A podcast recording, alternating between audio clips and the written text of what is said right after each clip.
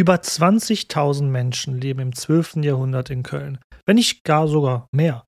Keine Bischofsstadt im Heiligen Römischen Reich hatte mehr Einwohner zu jener Zeit. Schauen wir uns doch mal schlaglichtartig die Gesellschaft jener Zeit an. Unter anderem lernen wir den Dagobert Duck jener Zeit in Köln kennen.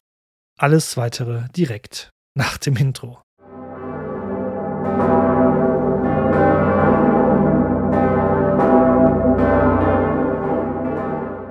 Ja, und damit wie immer herzlich willkommen zurück zu Eine Geschichte der Stadt Köln, einem Podcast über die Geschichte der Stadt Köln, die über 2000 Jahre alt ist.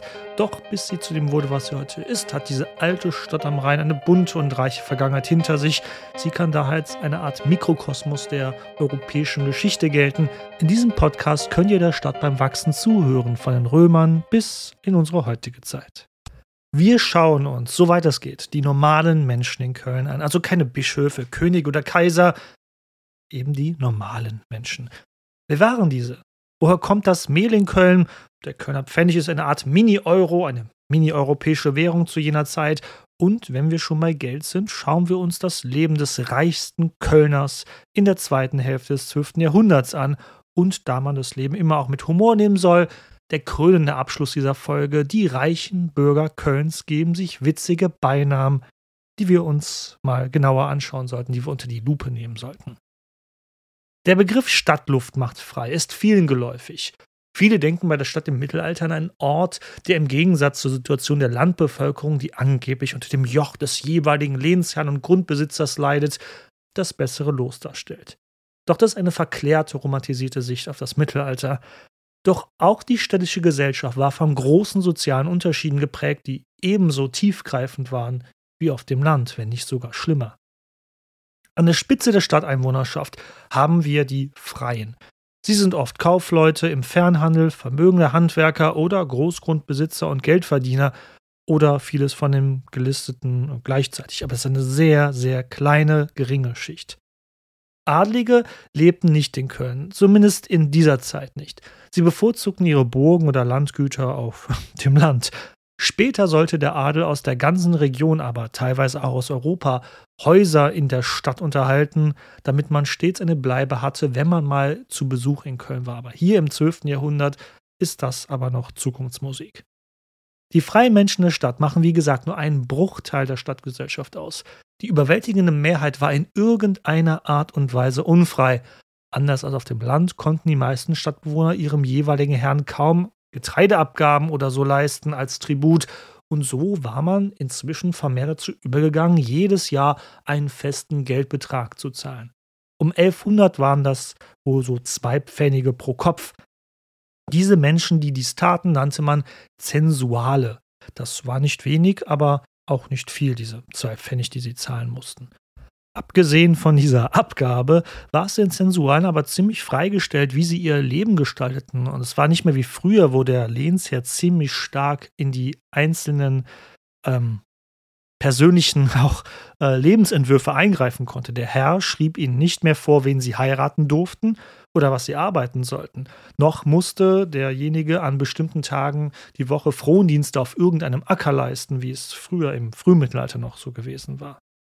Viele Klöster und Stifte waren mitunter selbst Herren von Zensualen und Höringen und diese haben wir ja in Köln ganz, ganz viel. Also viele Klöster und Stifte waren die Herren von vielen Kölner Einwohnern.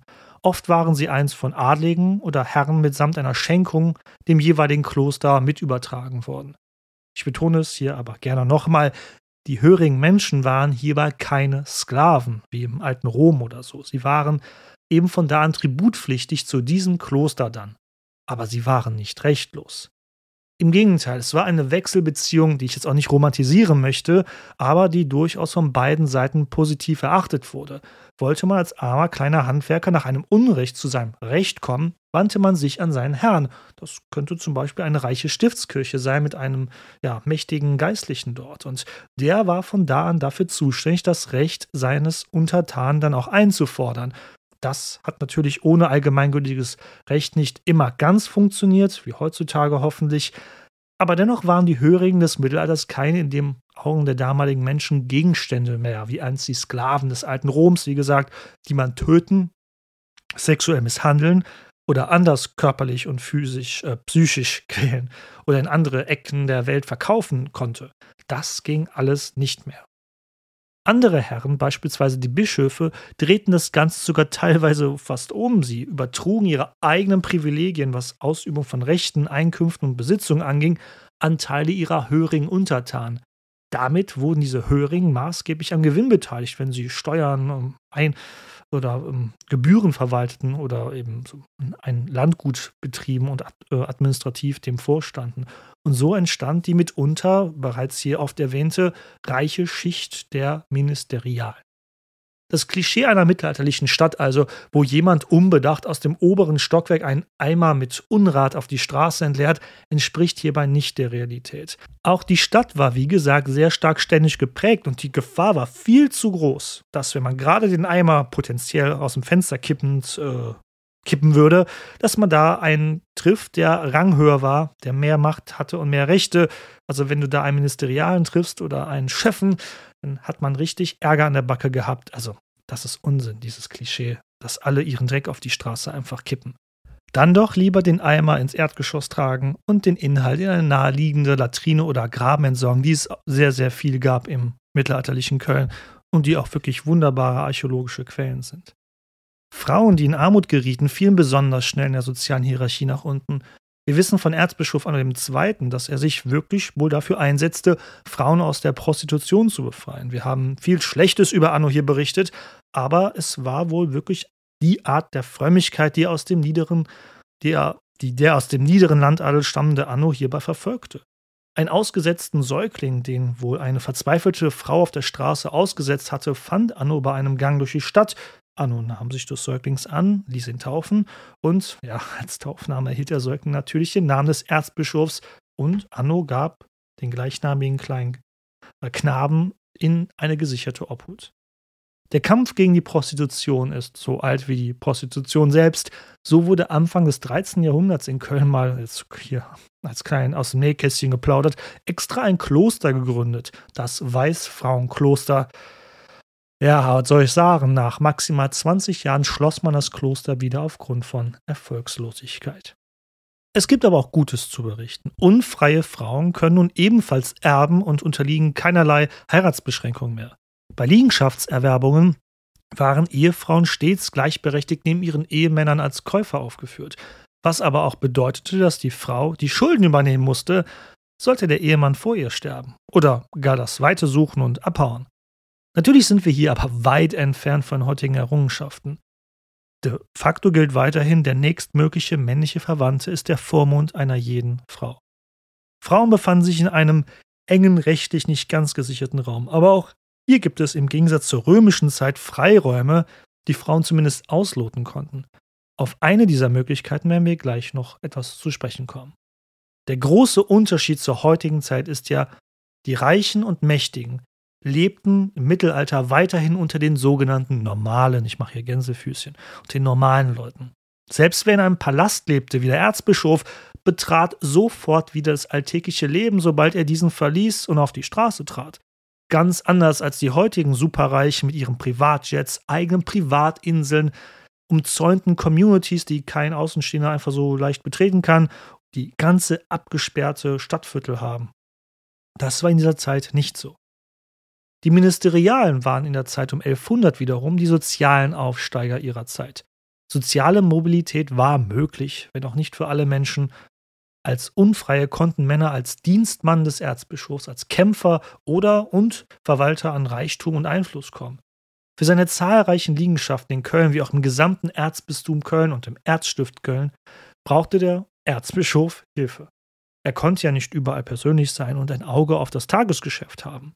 Diese Ministerialen, seine Dienstmann, rekrutierten sich natürlich vor allem in Köln aus der Bevölkerung, die dem Erzbischof hörig war. Doch mit steigendem Reichtum und Einfluss werden die Ministerialen immer mehr, Trommelwirbel, reicher und einflussreicher. Das führt zu eben jener Entwicklung, die wir schon eine Weile hier beobachten. Es entwickelt sich ein eigenes Bewusstsein in der Bevölkerung vielleicht auch selbst die Stadt und auch deren Einwohnerinnen und Einwohner vertreten zu können. Die Entwicklung der Riecherzeche, die wir einige Folgen zuvor hatten, zeigt dies ja deutlich auf. Viele Ministerialen waren nämlich Mitglied dieser Bruderschaft der Reichen, denn auch sie erkämpfte sich mehr und mehr Rechte. So war ab 1170 durchgesetzt, dass die Familie des Ministerialen nicht in diesem unfreien Stand sich befand. Also die Frau, die Kinder, die waren keine Unfreien mehr. Nur der Mann, der ministeriale Amtsinhaber selbst. Wurde der Ministeriale reich, konnte er all dieses Vermögen an seine Söhne und Töchter vererben. Die hatten Win-Win. Sie waren weder unfrei und sie hatten das Vermögen ihres unfreien Vaters/Ehemanns äh, geerbt ohne dass diese in Unfreiheit eben gerieten. Des Weiteren war es Ministerialen auch vergönnt, mit anderen Herren Dienstverhältnisse einzugehen. Also, dass man nicht nur einem diente, sondern auch mehreren.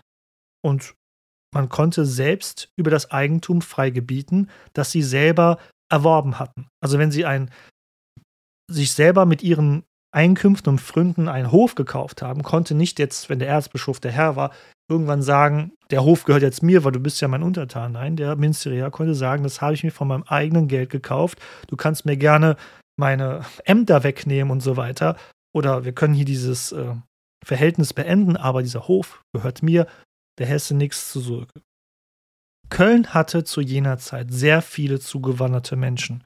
Wie so viele mittelalterliche Städte zog Köln seine Einwohnerschaft aus dem Umland an. Das Traurige, wie so oft, die Quellen schweigen über die nicht reichen Menschen fast vollständig, also die schriftlichen historischen Quellen. Nur die Oberschicht gibt uns oft Hinweise auf Gebiete, aus denen die Menschen nach Köln einwanderten. Vor allem, genau richtig geraten, die Schreinsbücher bringen hierbei etwas Licht ins Dunkle. So kamen die reichen Menschen, die nach Köln kamen, hauptsächlich aus den Regionen entlang des gesamten Rheins, ob der Nordsee, den heutigen Niederlanden oder der heutigen Schweiz. Dass auch Franzosen sich in Köln niederließen, zeigt das Jahr 1163. Ja, aber aufgrund einer kleinen hm, negativen Nachricht. Denn in dem Jahr ließ man die in den Augen der damaligen Zeit als Ketzer geltenden Katarer verhaften, die in Frankreich ihre Anhänger hatten. Und ein Teil dieser Gruppe oder ein paar Anhänger dieser Gruppe waren nach Köln migriert ja, wurden dort entdeckt und sie endeten in dem Jahr auf dem Scheiterhaufen. Daher wissen wir, dass auch Franzosen in Köln lebten. Die Katarer sind ein echt spannendes Thema, aber für dieses Mal passen sie nicht so ganz richtig in unsere Erzählung. Vielleicht ein anderes Mal. Ich glaube so, wenn wir mal eine äh, Kreuzzugsfolge wieder haben, dann machen wir die. Die soziale Ungleichheit in Köln war enorm, wie in allen Städten in dieser Zeit. Tagelöhner mussten jeden Tag schauen, wo sie ihre Arbeit fanden, ob im Hafen beim Ausladen von Waren oder als Lieferanten oder Träger innerhalb der Stadt. Ein Tag ohne Arbeit hieß einen Tag ohne Einkommen. Aber wenigstens waren diese in der Lage zu versuchen, an was Geld oder Essen zu kommen. Wir haben keinen Sozialstaat. Ich meine, das wisst ihr alle sicherlich in jener Zeit, aber ich sag's einfach mal zur Sicherheit. Bettler, Waisenkinder, Witwen aus armen Verhältnissen, Obdachlose oder Kranke standen ganz unten. Wenn, dann waren sie auf milde Gaben ihrer besser verdienenden Nachbarn oder der Fürsorge der zahlreichen geistlichen Einrichtungen angewiesen. Rechtlos waren die Menschen am unteren Ende der Stadtgesellschaft jedoch nicht. Also sollten wir uns auch nicht immer der Vorstellung hingeben, dass es riesige Not und Elend ständig auf den Straßen gab. Was wir in Köln im 12. Jahrhundert haben, ist wirklich so etwas wie eine vorhandene kleine Mittelschicht. Eine Schicht, die zwar stets und unablässig hart arbeiten muss. Die kleinen Handwerker, die lokalen Händler oder Gewerbetreibende, sie konnten nicht wie die Mitglieder der Riecherzeche sich der Stadtpolitik frönen und großen Fernhandel betreiben, aber sie hatten ein Wohnhaus mitsamt Ladenlokal in einem Gebäude und besaßen genug Eigentum, um das volle Bürgerrecht sich zu erkaufen und zu besitzen, wie es die Schreinsbücher aus jener Zeit belegen. Ja, ich weiß, Bürgerrecht ist immer noch ein heißes Thema, ein heikles Thema vor allem, was ich noch nicht angesprochen habe. Während die Mitglieder der Riecherzeche oft mehrere Häuser, Land und so weiter besaßen, hatten selbst die vermögenden Geldverleiher oft nicht mehr als ein eigenes Haus. Nur die Goldschmieder unter den Handwerkern hatten mitunter mehr als zwei Häuser in ihrem Besitz, welches sie vermieteten oder verpachteten. Weiter über die Beruf der Stadt möchte ich erstmal nicht sprechen, weil das wäre ein eigenes Thema wert. Das hatte ich ja schon mal mit Dr. Christian Hillen etwas angerissen in unserer Folge über Wirtschaft im Mittelalter. Und das würde jetzt auch hier in dieser Folge den Rahmen sprengen. Ansonsten hört mal gerne in die Wirtschaftsfolge im Mittelalter gerne rein. Aber zwei Ausnahmen will ich hier trotzdem machen, direkt nach einer kurzen Trinkpause. Kölns Geschichte ist natürlich auch eine Geschichte der Kultur, damals wie heute. Um auch heutzutage einen Überblick im Dschungel der Kölner Kulturangebote zu erhalten, wie beispielsweise, dass ihr über diesen Podcast erfahrt, weise ich euch gerne auf den Kulturletter Köln hin. Stichwort also Werbung. Monat für Monat wählt dieser E-Mail-Newsletter die interessantesten Kulturereignisse in Köln für euch aus. Hier findet ihr alles, was in der vielfältigen Kölner Kulturszene von Bedeutung ist. Besucht dafür www.kulturletter-köln.de und meldet euch an oder folgt dem Link in den Show Notes. Und für brandaktuelles findet ihr auch weitere Angebote auf Facebook und Instagram. Werbung Ende. Etwas, was viele oder eigentlich alle mittelalterlichen Städte prägte, war, dass überall auch in der ummauerten Stadt es Landwirtschaft gab. Was einem komisch vorkommt, wenn man heutzutage an einen dicht urbanen Raum denkt, wo eigentlich alles mit Beton oder Straßen oder Gebäuden zugepflastert ist. Und auch wenn die Leute nicht immer nur plumpen Getreidebrei aßen, waren Getreideprodukte natürlich, wie auch heutzutage, ein wichtiger Bestandteil der Ernährung. Da in der Stadt kaum Platz dafür war, geschweige denn genug Wind oder es einen Bach gab, also jedenfalls nicht einen, den man für eine Mühle umleiten wollte, befanden sich die Mühlen der Stadt auf dem Rhein, mitten in der Strommitte. Ja, richtig gehört. Mitten im Rhein waren Mühlen in der Flussmitte verankert. Dazu trieb man Pfähle in den Rhein und daran kettete man die Rheinmühlen an. Die Strömung bewegte automatisch die entsprechenden Wasserräder unablässig und übertrug die Kraft des Flusses weiter auf die Mühlsteine, die in hölzernen Schuppen daneben das Getreide zu Mehl verarbeitete. Das könnt ihr euch jetzt vielleicht nicht gut bildlich vorstellen. Keine Sorge, denn ich packe dazu eine Darstellung auf die Homepage geschichte.köln mit OE geschrieben und sicher die Tage auch mal auf Social Media. Denn dank der Stadtansicht von Anton Wunsam, wenn ich den richtig ausspreche, haben wir eine genaue Zeichnung davon. Übrigens die beste am, also die am besten dokumentierteste Zeichnung dieser Art aus jener Zeit. Die Arbeit auf einer Rheinmühle war nicht ganz ungefährlich. Man war stets der Strömung ausgesetzt und als weitestgehend festes Objekt im Fluss auch in Gefahr von Schiffen gerammt zu werden, die vorbeifuhren. Diese Rheinmühlen prägten lange das Antlitz der Stadt, Sie sind ein bedeutender Teil der Wirtschaftsgeschichte Kölns und waren gerne auch heiß umkämpft. Denn wer das, diese Schiffe unter Kontrolle hatte, hatte ja quasi die Stadt in der Hand, weil ohne Getreide und Mehl gibt es kein Essen. Erstmal belegt waren diese Rheinmühlen bereits unter Erzbischof Bruno aus der Mitte des 10. Jahrhunderts. Über ihre Leistungen, also wie viel Getreide sie mahlten, wissen wir leider nichts. Ihre Anzahl schwankte auch. Um 1200 befanden sich wohl über 30 Stück davon im Rhein, direkt äh, bei Köln. Und zu Beginn des 19. Jahrhunderts, also wirklich gar nicht mal so lange her, waren es dann nur noch ganze zwei Stück. Kurz darauf, im 19., also zu Beginn des 19. Jahrhunderts, verschwanden dann auch diese beiden Relikte einer 900-jährigen, mindestens 900-jährigen Betriebsgeschichte, als in Köln die ersten industriellen Mühlen in Betrieb gingen. Wirtschaftlich war die Zeit auch vom Aufschwung geprägt. Der Kölner Pfennig war natürlich nicht die einzige Währung, die im 12. Jahrhundert im Reich geprägt wurde. Die Herrscher des Heiligen Römischen Reiches hatten das Recht zur Münzprägung insbesondere an lokale Bischöfe übertragen in jüngerer Zeit. Und dies sorgte dafür, dass man in verschiedensten Orten im Reich schauen musste, wo und mit welcher Münze gezahlt wurde. Die deutsche Mark oder den Euro, den gab es nicht. Und natürlich waren die örtlichen Machthaber darauf immer erpicht, dass bei ihnen nur mit der einheimischen Währung gezahlt wurde. Geldwechselstuben verdienten also mit den dabei erhobenen Gebühren ein Vermögen, Leute, die noch nicht den, also die Leute, die noch ein Leben ohne Euro kennen, kennen das natürlich noch. Wie sehr das genervt hat, immer die Währung wechseln zu müssen. Dennoch war nun im 12. Jahrhundert eine interessante Entwicklung bereits abgeschlossen, die ich bereits in einer früheren Folge kurz angerissen hatte. Insbesondere die Münzen der prosperierenden Bischofsstädte im Reich etablierten sich überregional als Leitwährung, ein lokaler Euro quasi über Herrschaftsgrenzen hinweg. Und eine davon war der Kölner Pfennig. Und dieser Kölner Pfennig wusste durch seine Wirtschaftskraft andere regionale Währungen zu verdrängen. Zum Beispiel Thiel, eine Stadt in den heutigen Niederlanden, verwendete ebenso den Kölner Pfennig wie Andernach oder Fritzlar in Hessen. Ein großes Gebiet also, die keine andere Münze im Reich zu jener Zeit übertraf.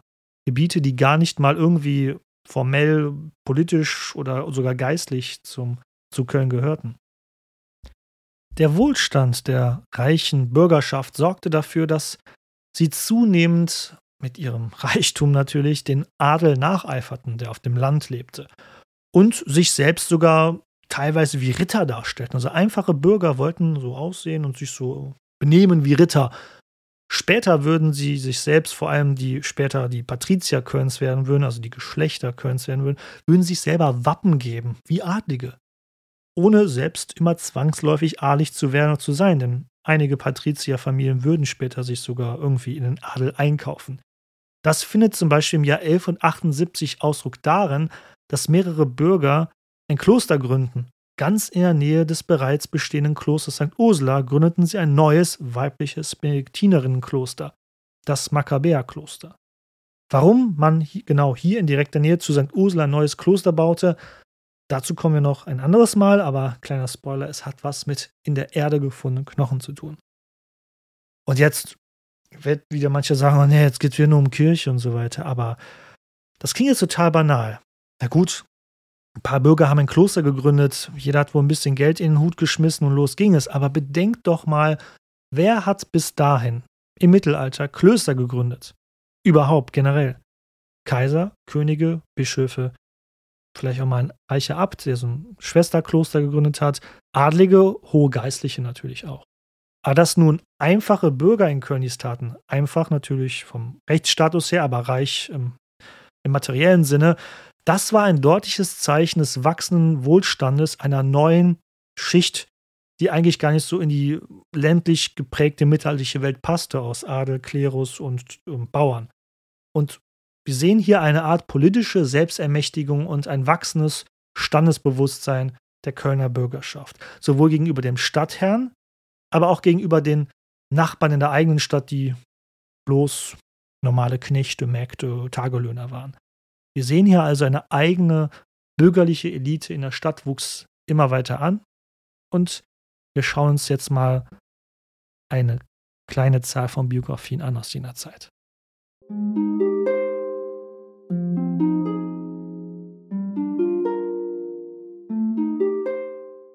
Ihr wisst es ja leider schon zu Genüge von mir. Genaue Statistiken oder Auflistungen geben die historischen schriftlichen Quellen nicht her. Vielmehr müssen wir uns an Schreinsbücher halten oder eben an einzelne Biografien bedienen. Der Dagobert Duck dieser Zeit, ich nenne ihn so, es habe ich nicht aus einem Buch gelesen, ich habe ihn selber so genannt, aber der Dagobert Duck dieser Zeit innerhalb der Kölner Einwohnerschaft im 12. Jahrhundert war ein gewisser Gerhard Unmarze. Nun hat sich die deutsche Sprache stets weiterentwickelt, damals wie heute. Und so kommt es, dass man den Namen Unmarze selbst als jemand, der mit Deutsch als Muttersprache aufgewachsen ist, so wie ich, ich finde an dem Namen erstmal gar nicht so Besonderes. Aber in der damaligen Zeit bedeutete Unmaße so viel wie der Unmaßige, der Übertreibende, der ja, Unbescheidene. Also eigentlich eine ganz und gar nicht schmeichelnde Zuschreibung für einen angesehenen und vermögenden Mann. Scheinbar hatte man aber damals in Köln schon einen gewissen Sinn für Humor und blickte in vielen Dingen auch mit einem Augenzwinkern hinein. Dazu kommen wir aber später noch. Gerhard Unmarze kam aus eben jener Schicht der Ministerialen, dem Kreis der Dienstmannen des Kölner Erzbischofs. Seine Biografie zeigt auf, wie das ablaufen konnte, von einem unfreien Diener zum reichsten Einwohner Kölns zu werden. Nur als Hinweis. Der Nachname Unmarze ist gar kein Nachname, sondern nur ein Beiname, denn Nachnamen gab es zu der Zeit in Köln auch nicht. Vor allem in Venedig gab es sie schon ein bisschen, da tauchten sie so gerade auf, aber im Rheinland, in Köln gab es sie noch nicht. Also es war ein Beiname, den man auch frei wählen konnte. Und das Tolle an dem Beinamen von diesem Gerhard war, oder generell, den Beinamen konnte man stets ändern oder variieren. Zu Beginn seiner Karriere nannte sich Gerhard noch vom Hof, also Gerhard vom Hof. Und mit dem Hof war natürlich der Palast des Erzbischofs gemeint, dem sich Gerhard als Ministerialer natürlich eng verbunden fühlte. Da dies mit Prestige und Macht verbunden war, führte Gerhard diesen Beinamen mit Stolz. Und warum? Er wohnte auch direkt gegenüber. Damit wollte er zeigen, guck mal, ich bin so reich, ich bin so krass, ich wohne sogar direkt an der Quelle der Macht. Auch die heutige Straße heißt ja immer noch am Hof, obwohl der Bischofspalast dort schon seit Jahrhunderten nicht mehr dort ist. Als das ihm wohl nicht mehr so wichtig war oder jedenfalls nicht mehr primär wichtig war, nannte er sich um in Unmarze, also der Unbescheidene, weil er so viel Geld hatte. Gerhard kam aus einer Familie, die bereits über großes Vermögen und über viel Besitz in der Stadt verfügte. Sein gleichnamiger Vater hatte ebenfalls bereits als Ministerialer gedient. Um die Mitte des 12. Jahrhunderts geboren, hatte Gerhard dann damit ideale Startmöglichkeiten, insbesondere in Urkunden und die Schreinsbücher von St. Laurens, der Sondergemeinde, in der er später lebte, also diese geben uns wirklich viel Aufschluss über Gerhards weiteres Leben. Im Jahr 1169 war er in lukrativen Posten des erzbischöflichen Zöllners gekommen. Bedenkt hierbei, Zollerträge zu erhalten, das war einst eigentlich ein königliches Recht gewesen. Eines, was dann Kaiser Otto I. seinem jüngeren Bruder Erzbischof Bruno im 10. Jahrhundert dauerhaft übertragen hatte für die Kölner Erzbischöfe. Und jetzt, hier im 12. Jahrhundert, übt es nun Gerhard Ummarze, ein Ministerialer, ein Unfreier im Dienste des Erzbischofes. Dieser Mann übte das Amt aus. Und deshalb könnt ihr euch vorstellen, wie mächtig und reich dadurch Gerhard Unmarze wurde. Er war auch damit ein idealer Kandidat, um ins Chefenkollegium aufgenommen zu werden. Und natürlich war er Mitglied damit auch der Riecherzeche und amtierte auch mal als Bürgermeister dort. Diese Art der Ämteranhäufung und der Überschneidung von Pöstchen ist typisch für die spätere bürgerliche Oberschicht Kölns. Gerhard gehörte ja als Chefe dem Hofgericht des Erzbischofs an, ebenso damit auch der Riecherzeche und war auch Vogt von einigen Klöstern, was bedeutete, dass er auch von dort viele Einnahmen verbuchen konnte. Ein Vogt ist ein weltlicher Verwalter eines Klosters, also der administrative Verwalter, der Einnahmen, Ausgaben und so weiter behandelte. Man könnte also sagen, in Gerhard Ummarze sieht man, sieht man deutlich den Ausdruck des mittelalterlichen Kölschen Klüngels. Und ja, Gerhard Ummarze wurde mit diesen ganzen Pestien und Verbindungen unfassbar reich. Eben ein Dagobert Duck seiner Zeit. So reich, dass er dann auch als Banker und Finanzier tätig wurde und damit durch Zinsen und so weiter viel Geld verdiente. Beispielsweise war es Gerhard, der im Jahr 1174 Erzbischof Philipp von Heinsberg ein Erzbischof, auf den wir noch zu sprechen kommen in späteren Folgen. Er lieh ihm 650 Mark. Was ist das? Das sind umgerechnet damals, wenn ich es richtig äh, recherchiert habe, ca. 152 Kilo reines Silber. Und richtig gehört, Gerhard lieh diese Summe dem mächtigen Erzbischof von Köln, nicht umgekehrt. Denn der Erzbischof hatte das Geld bitter nötig, da er gerade mitten im Kampf war gegen die Welfen gegen ähm, Heinrich dem Löwen und er wollte von ihm das Herzogtum Westfalen ähm, sich wegschnappen, um es für die Kölner Kirche als weltliches Territorium ähm, und für seine Herrschaftsgewinnung und Territorialausdehnung zu gewinnen. Und für sowas braucht er natürlich ganz viel Geld, um Söldner zu bezahlen, seine Truppen zu bezahlen, Adlige vor Ort zu, äh, zu belohnen und so weiter. Bogen bauen. Und sein Grab im Kölner Dom, Philipp von Heinsberg, das Grab könnt ihr bis heute noch sehen. Der Name war Programm. Selbst sein Sarkophag, in dem er beerdigt ist, also von Philipp von Heinsberg, ist eine Miniburg. Kein Witz, kommen wir auch in einer anderen Folge mal drauf, warum das so ist. Also nochmal, der reichste, eigentlich der Dienstmann des Erzbischofs wird hier der Finanzier des Erzbischofs und damit dreht sich das Machtgefüge ja eigentlich schon um.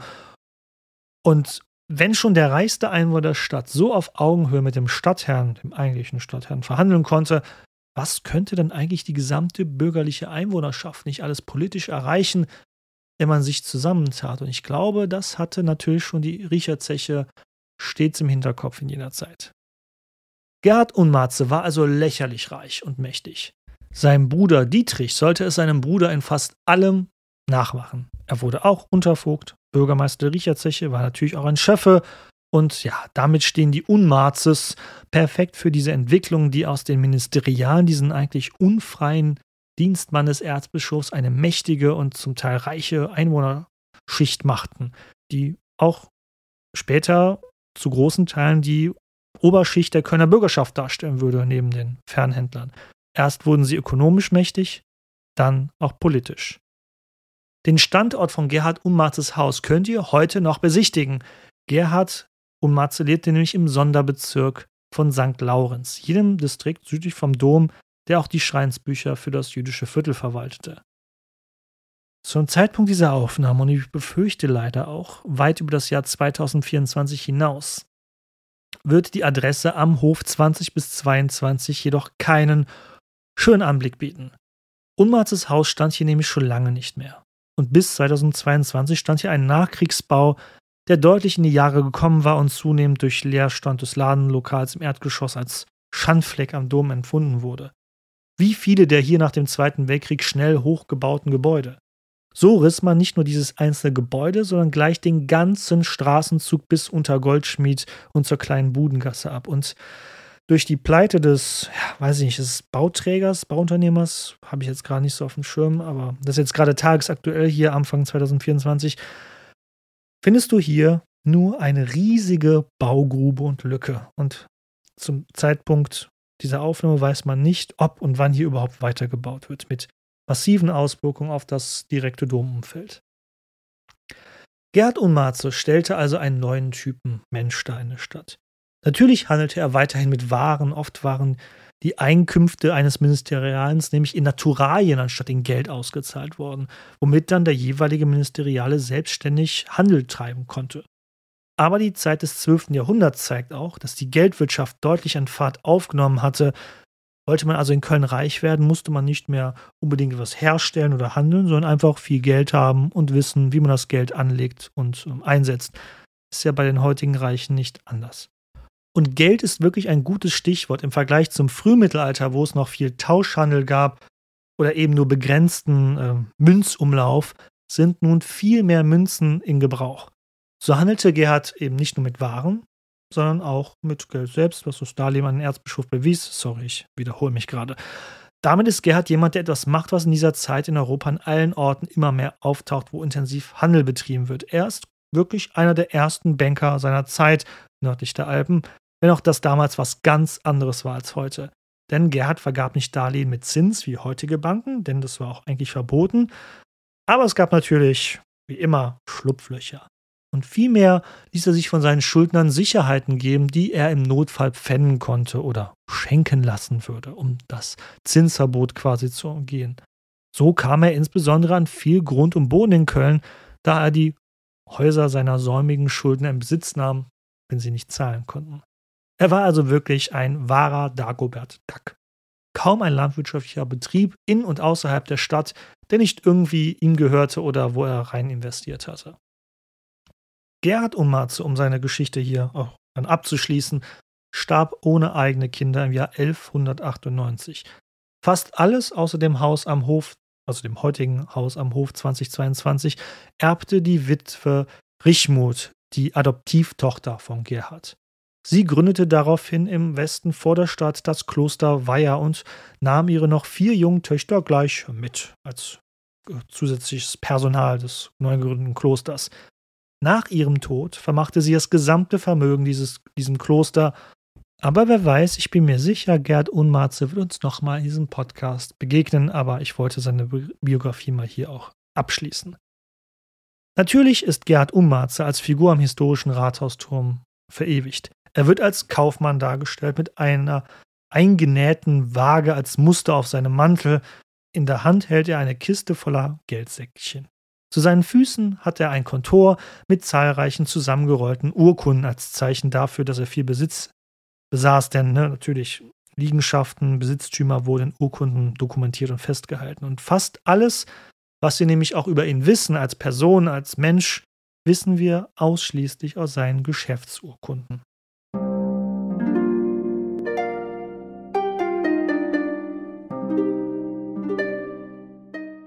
Bevor wir weitermachen mit weiteren Biografien, möchte ich einmal kurz anführen, dass ich es schade finde, dass man kaum auf Frauen trifft in der historischen Überlieferung.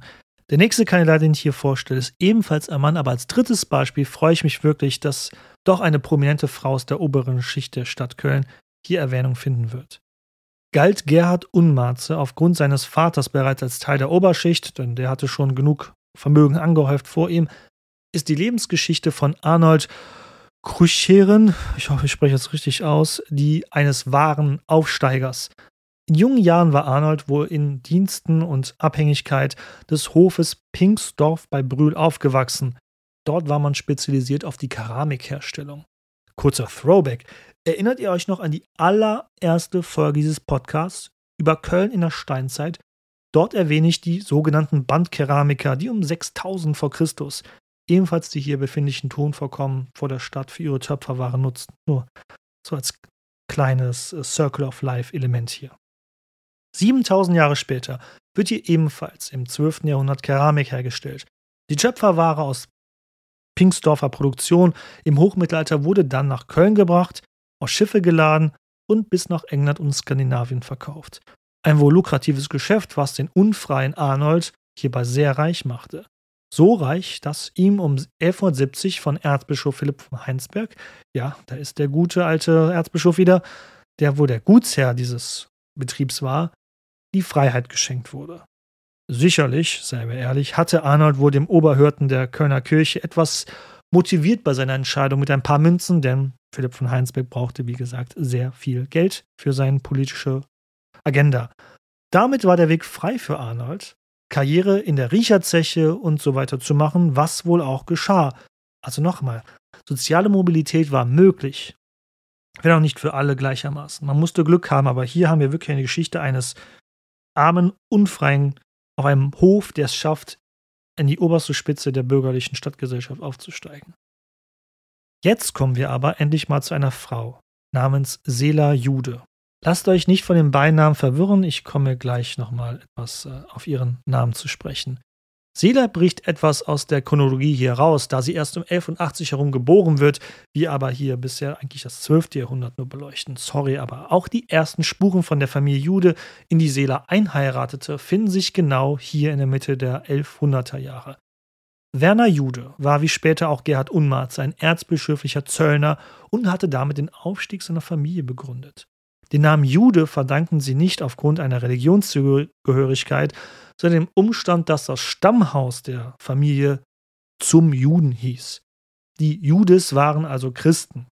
Und das Interessante ist, die Familie Jude würde bis weit ins 17. Jahrhundert, haltet euch mal fest, so, so viele Jahrhunderte, entscheidend die Stadt mitprägen. Unzählige Schöffen gingen aus dieser Familie hervor. Ebenso Bürgermeister und erst für die Riecherzeche und dann auch später für den Rat der Stadt Köln, den es hier im 12. Jahrhundert aber noch nicht gab. Seela wurde, wie gesagt, um 1180 geboren und ehelichte Daniel Jude, womit sie in diese bedeutende Familie einheiratete. Sie ist also ein Beispiel dafür, dass auch wohlhabende Frauen einen gewissen Spielraum einer sonst strengen patriarchalen Gesellschaft haben konnten, mehr sogar als patrizische Frauen in römischer Zeit. Aufgrund der Schreinsbücher wissen wir, dass sie 1227 nach dem Tod ihres Mannes als Witwe ein Haus in der heutigen Stolkgasse kaufte, da ist heutzutage ähm, ein Polizeipräsidium, also ich glaube, dass es noch da ist, und auch die Redaktion des, der Kölnischen Rundschau. Direkt neben der Nord-Süd-Fahrt. Seela ist hierbei für das geistige Leben Kölns äußerst bedeutend. Sie begründete eine der ersten Beginenkonvente Kölns im Jahr 1230 in eben jenem Gebäude in der Stolkasse, das sie selbst gekauft hatte. Beginen sind ein eigenes Thema für sich. Fun Fact: Ich habe mal einen ausführlichen Vortrag über die Beginen gehört von Dr. Leta Böhringer bei einer Online-Tagung des Fördervereins Geschichte in Köln e.V. Daher weiß ich zu gut, dass das mal ein anderes Mal angemessen und ausführlich zur Sprache kommen muss. Da hier nur die absolute Kurzform. Frauen haben bis weit in die Neuzeit eigentlich nur eine Wahl. Eine Ehe eingehen, dabei stets Angst haben, bei den zahlreichen Schwangerschaften in Gefahr zu geraten äh, umzukommen oder einem mitunter schlimmen Ehemann ausgeliefert zu sein. Oder in ein Kloster einzutreten. Aber war das wirklich für alle Frauen zu jener Zeit eine mögliche Option? In den drei großen Frauenklöstern um 1100 herum werden fast nur je, zu jener Zeit fast nur adlige Frauen zugelassen. Doof, wenn man diesem elitären kleinen Kreis aber nicht angehört, wie die meisten Frauen Kölns. Aber was, wenn man beides nicht wollte? Keine Ehe und kein strenges Klosterleben. Konnte man hier nicht irgendwie eine Art Mittelweg suchen? Vor allem in einer Zeit, um, ihr müsst bedenken, im 12. Jahrhundert sind die Leute in einer großen Volksfrömmigkeit unterwegs. Sie möchten unbedingt in den Himmel kommen. Das ist äh, das Ding, was die einfachen Menschen auch wollen. Und genau diesem Wunsch, eine Art dritten Weg zu finden für die einfachen Frauen, Das schafft Sela Jude mit ihrem Begin-Konvent. Denn Begin sind unverheiratete Frauen, die in einer Gemeinschaft mit ihresgleichen in einer Wohnung lebten, mitten in der Stadt, nicht in einem fancy Kloster mit Mauern, Garten und riesigen Ländereien, sondern mitten in der Stadt, zum Teil als, als Untermieter, und sich einem einfachen, bescheidenen Leben, jedoch frommen, ehelosen Alltag widmeten. Dies aber, wie gesagt, nicht hinter verschlossenen Klostertüren auf dem Land, sondern in der Mitte des urbanen Alltags. Zu Hause wird gebetet, gearbeitet, handwerkliche Sachen und draußen unternimmt man karitative Handlungen innerhalb der Nachbarschaft, pflegt sich um Leute, denen das Schicksal nicht so wohlgesonnen war. Wie gesagt, müssen wir ein anderes Mal angemessen beleuchten, das Thema der Begin und auch der Begarden. Es gibt auch eine männliche Version dieser, dieser, äh, dieses neuen, frömmigen, frommen Lebens. Im 13. Jahrhundert gibt es dann in Köln einen wahren Beginen-Boom, äh, der auch im restlichen Europa oft teilweise zu sehen ist. Zeitweise lebten mehr Frauen in Beginmeinschaften in Köln, ja im ganzen christlichen Europa sogar, als es Frauen dann in den traditionellen Klöstern gab. Es war eine dezentrale und doch fast um das Jahr 1200 gleichzeitig auftretende geistliche Bewegung. Die hier genannte Seda Jude war also jemand, die dies maßgeblich förderte und daher ist sie berechtigterweise als Figur am historischen Rathausturm abgebildet und hat eine kleine Begin-Figur zu ihren Füßen samt Beginhaus. So, jetzt ist die Zeit schon was fortgeschritten, aber ich möchte zum Ende noch mal kurz auf die Beinamen kommen, warum es die gibt, warum nennt sich jemand Unmarze oder so weiter. Das nach einer kurzen kleinen Pause.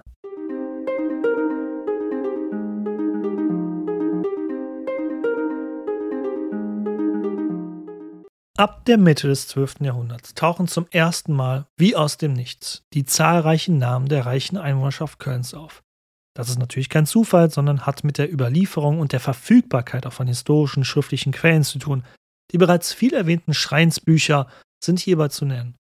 Als die Menschen ihren Stadtbezirken oder ihren Sondergemeinden besser gesagt anfingen, über sich selbst zu schreiben, Rechtsgeschäfte nicht bloß mündlich mit anwesenden Zeugen, sondern auch schriftlich aufzubewahren, erhalten wir als Historikerinnen und Historiker Licht ins bisher dunkle Geschehen. Geschrieben auf lang haltbaren Pergamentsbögen, die bis heute erhalten sind und sogar einen Archiveinsturz überlebten, ergibt sich erst die Chance für uns, diese Zeit vor rund 900 Jahren überhaupt zu fassen.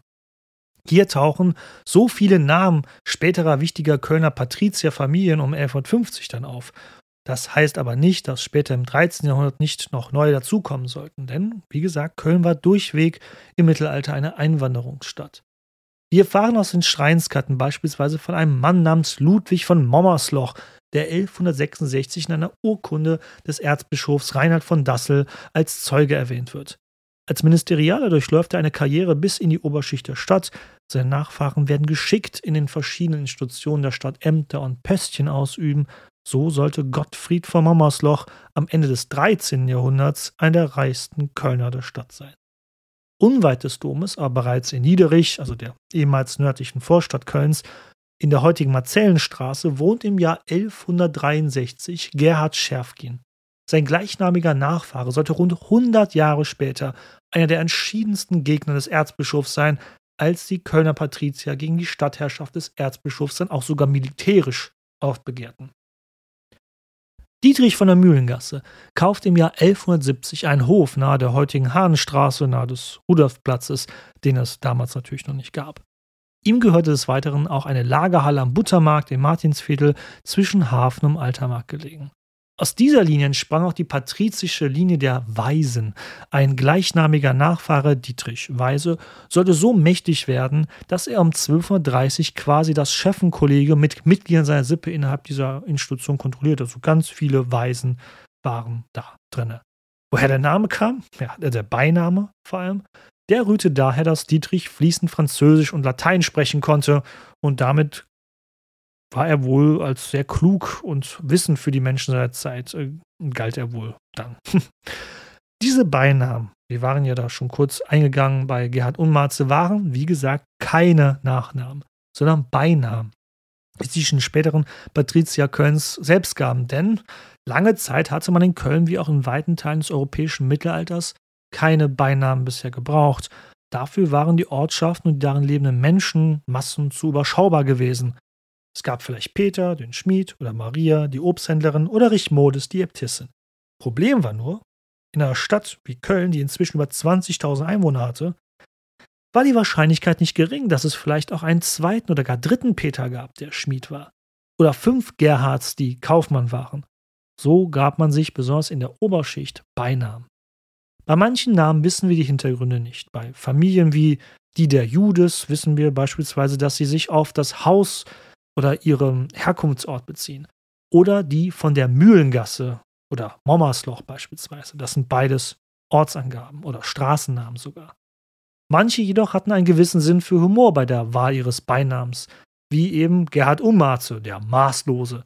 Keine nette Charakterbeschreibung, wie gesagt, aber vor allem in einer solchen Zeit, wo Ehre doch so wichtig war. Aber hierbei drehte Gerhard Unmarze wohl das ritterliche Ideal der Zeit des Maßhaltens ins verspottende Gegenteil um. Der Unmäßige war also nicht nur auf sein Reichtum bezogen, sondern vielleicht auch eine Charaktereigenschaft von ihm. Vor allem meinte er das wohl nicht allzu ernst mit seinem Beinamen. Es sollte ein lustiger Scherz sein, Teil des persönlichen Brandings, der Corporate Identity, wie man heutzutage sagen würde. Das bedeutet aber vor allem eins, wer so reich und mächtig war, musste keine Angst haben, dass ein solcher Spottname wie Unmarze sie in Misskredit brachte. Oder anders ausgedrückt, man konnte es sich einfach leisten, so einen bescheuerten Namen zu haben.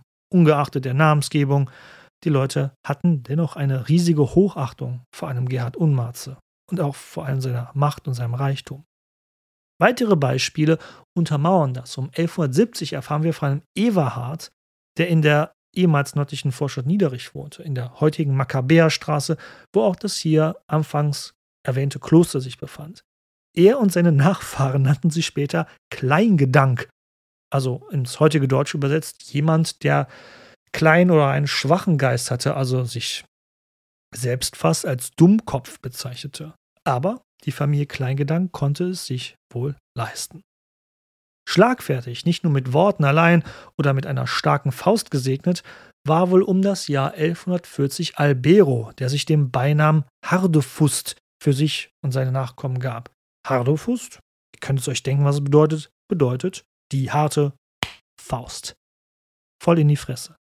Sein gleichnamiger Sohn heiratete eine Tochter aus der Familie der Jude und bewohnte ein Eckhaus an der Rheingasse, ganz in der Nähe von St. Maria im Kapitol in Oversburg, der ehemals südlichen Vorstadt Kölns, die man 1106 mit Wall und Graben in die Stadt eingegliedert hatte. Dessen jüngerer Bruder Gottfried Hadefust wohnte am anderen Ende der Gasse. Die Hadefust würden ebenfalls eine wichtige Rolle in den nächsten 100 Jahren in der Kölner Stadtgeschichte spielen.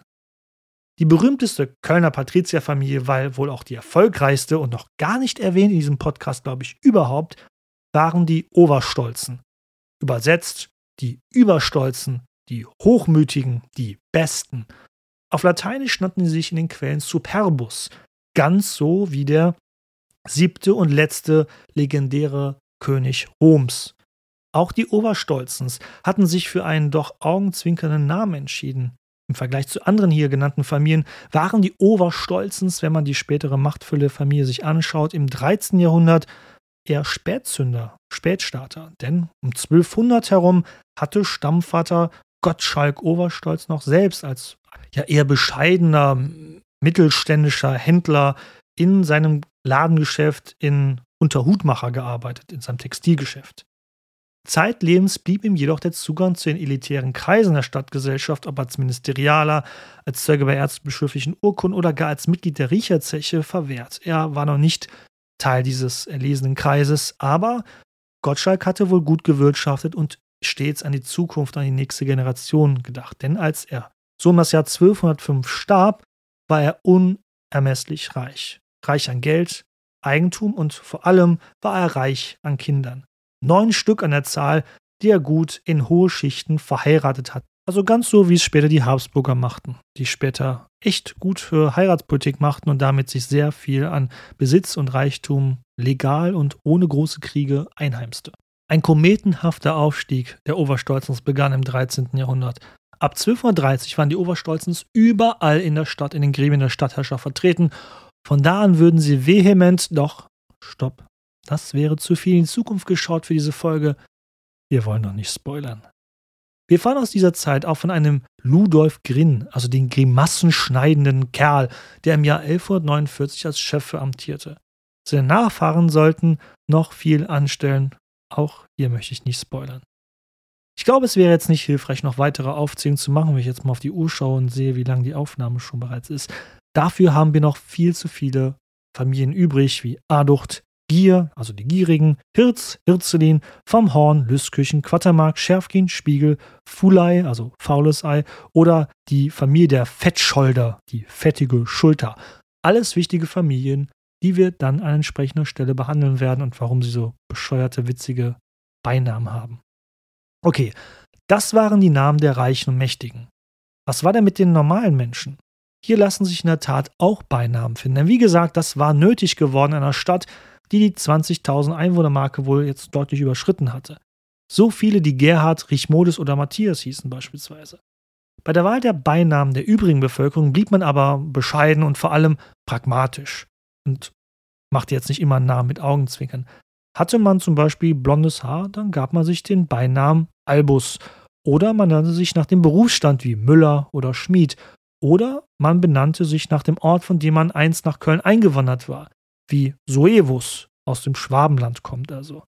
Oder den Ort, an dem man derzeit wohnte, entweder die entsprechende Straße, falls sie einen Namen hatte, oder man benannte sich nach der angrenzenden Pfarrkirche.